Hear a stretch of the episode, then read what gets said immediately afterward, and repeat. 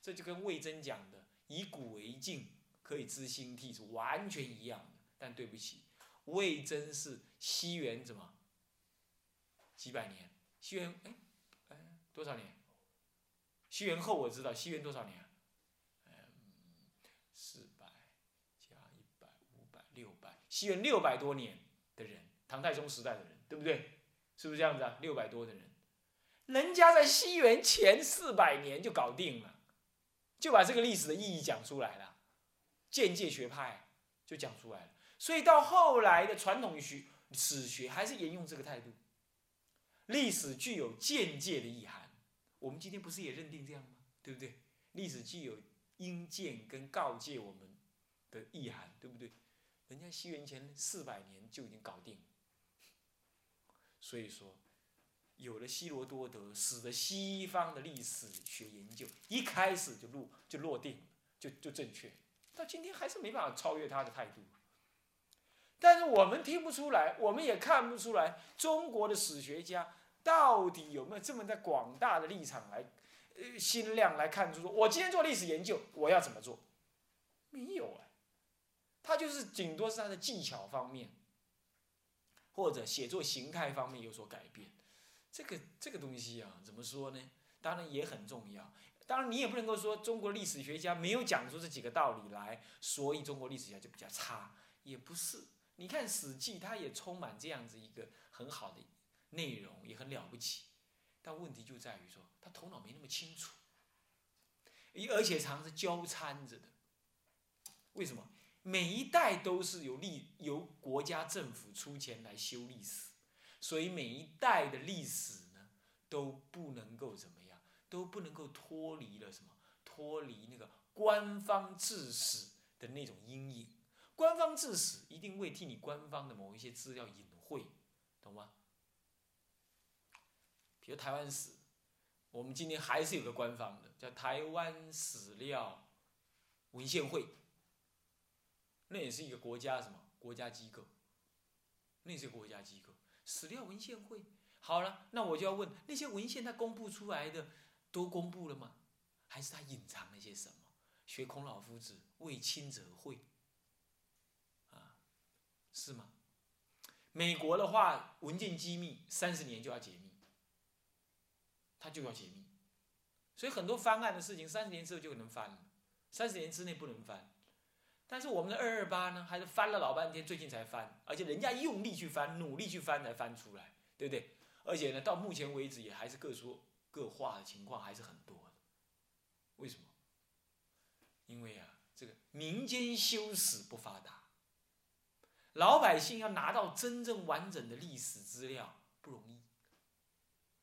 思想的不发达，这在中国一直是这样，所以啊，我我翻遍了很多中国的通史啊，都写那一个样，就就就是没有那个比较颠覆一点的写法，我就想要找一点颠覆一点写法，就是就是那个一个那个样。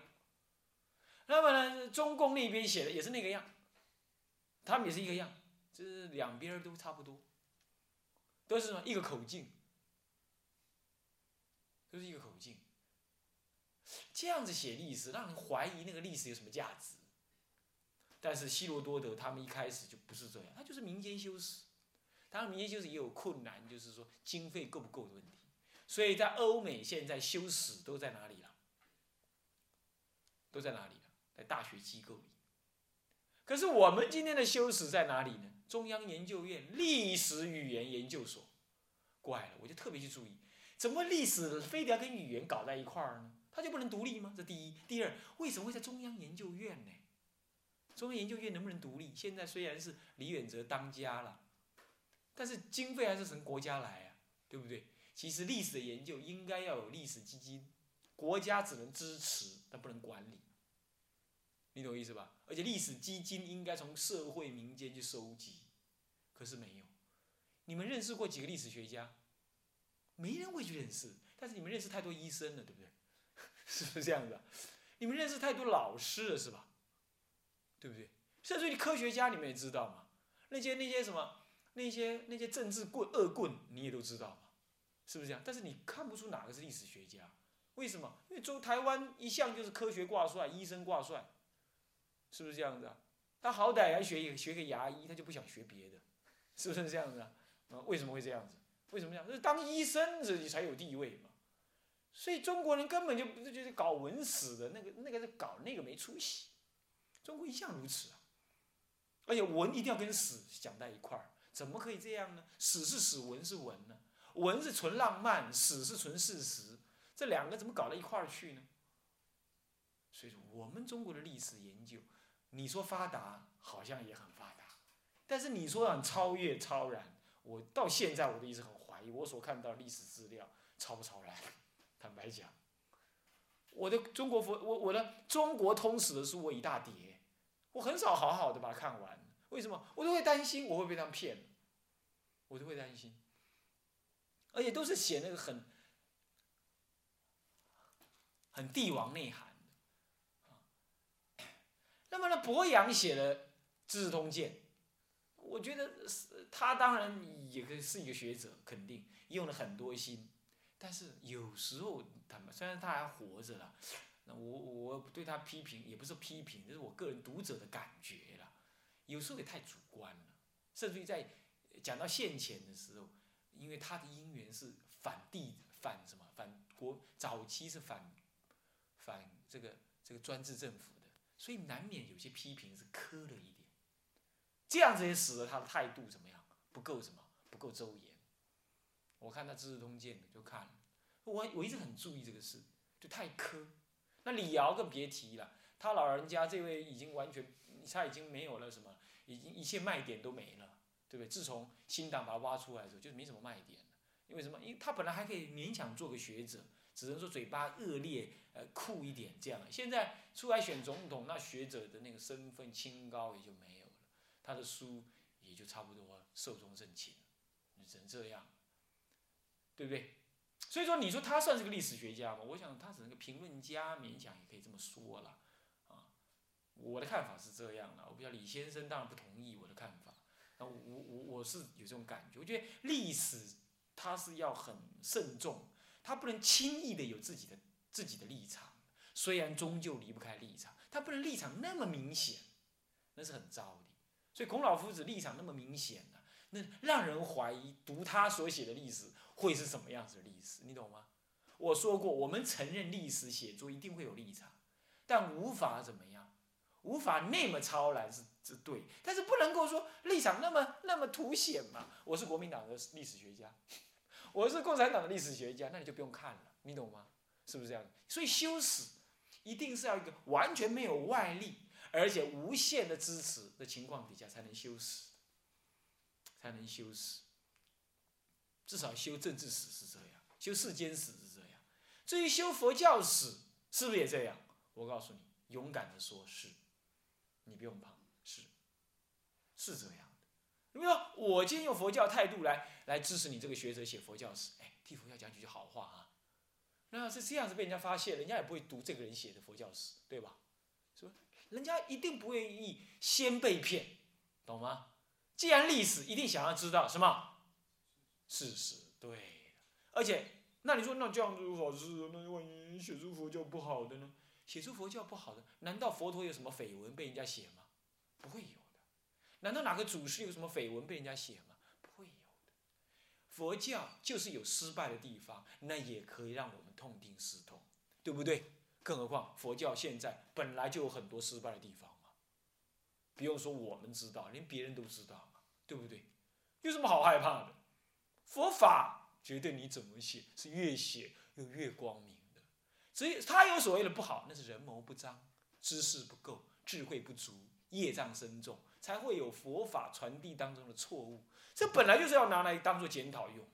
所以写历史，我们本来就是要找历史的事实，只是说你不能用恶意、恶心来写佛教历史，这个有差别。那什么样差别呢？我们会再谈下去的啊。好。这个当中你就比较出来，西方史学在这方面一开始立定就对。好，接着呢，中国就暂停了啦，因为中国从孔老夫子之后，很多人包括《史记》，多少多少的孔老夫子这种态度，啊，后来他虽然被宫刑呢，司马迁呢，他还是有这种态度的。很多的史学家其实写东西过度的局限呐，不够广泛呐，还有写历史的基本史观呢不够明确了，这个呢，呃，都有这种情形，都有这种情形的哈。中国就是史观的观念呢不够明明确，那么西方就不同，西方我们接着来谈，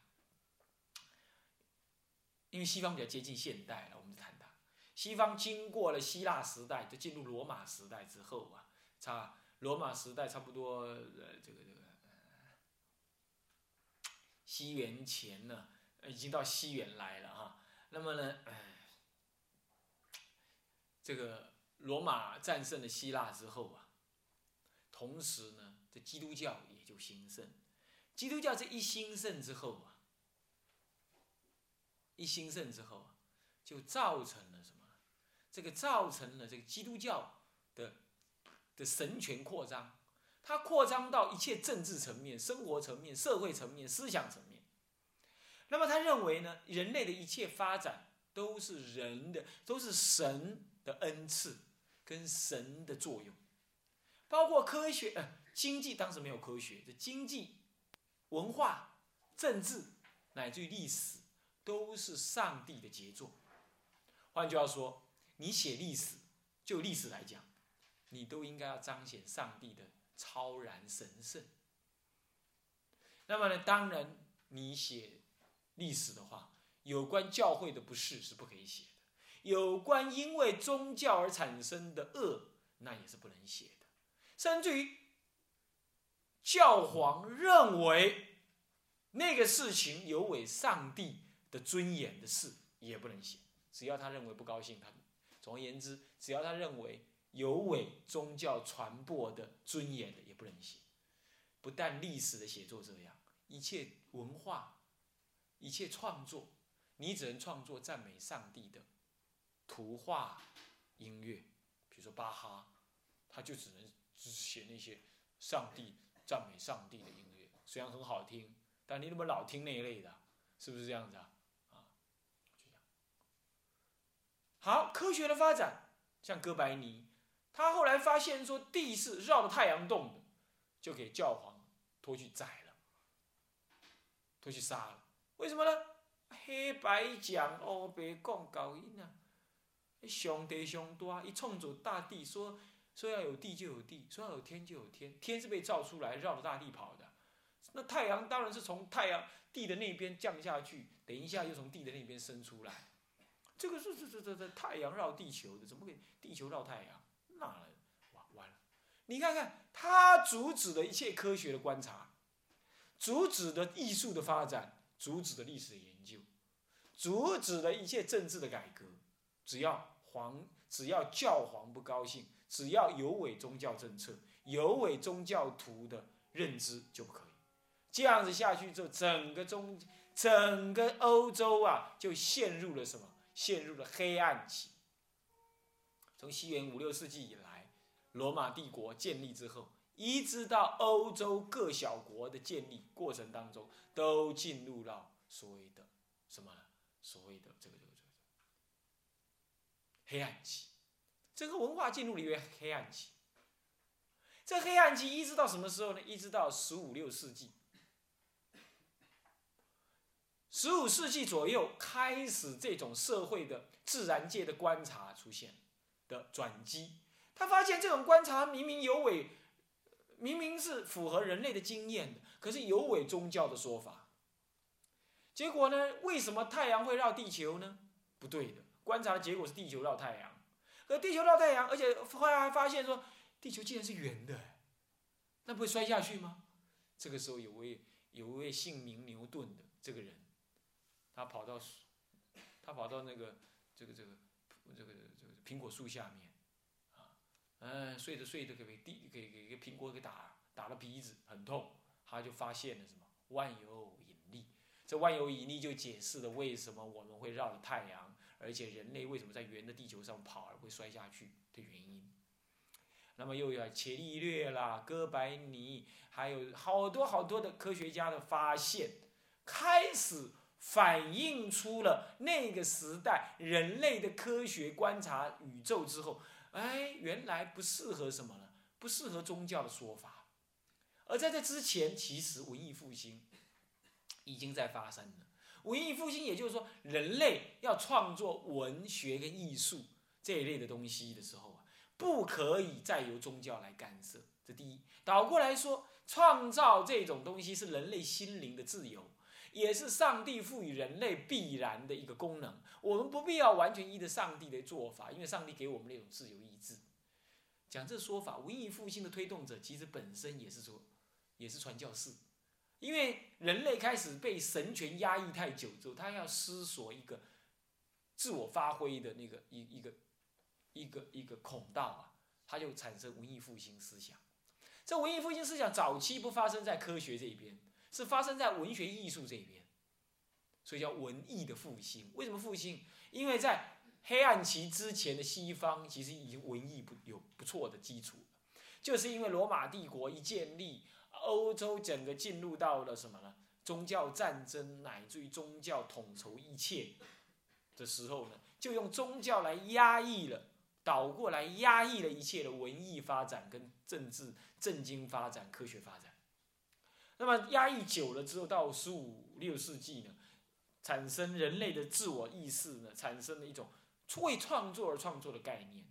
那么这种概念被宣导出来，很多的这个这个。是那个风起云涌之后啊，很多传教士也知道时代的共同潮流不可违，他就也跑出来跟人家一起倡导文艺复兴。他说啊，哎，上帝呢创造人，但是上帝并没有限制人类呢发展文学艺术，因为上帝还给了人类自由意志。那笛卡尔尤其提出这种态度，笛卡尔他就反对上帝控制人类，他说：“我思故我在。”糟了，是上帝在故我在，现在是我思故我在，这是很大的一个哲学的什么一个反弹，所以笛卡尔也不兼容于当时的教团，这你要了解。所以举凡这样子一路下来之后啊，所以宗教笼罩一切的这种思想啊，就开始有缺口了，然后一直到十六、十七、十八世纪，很多的。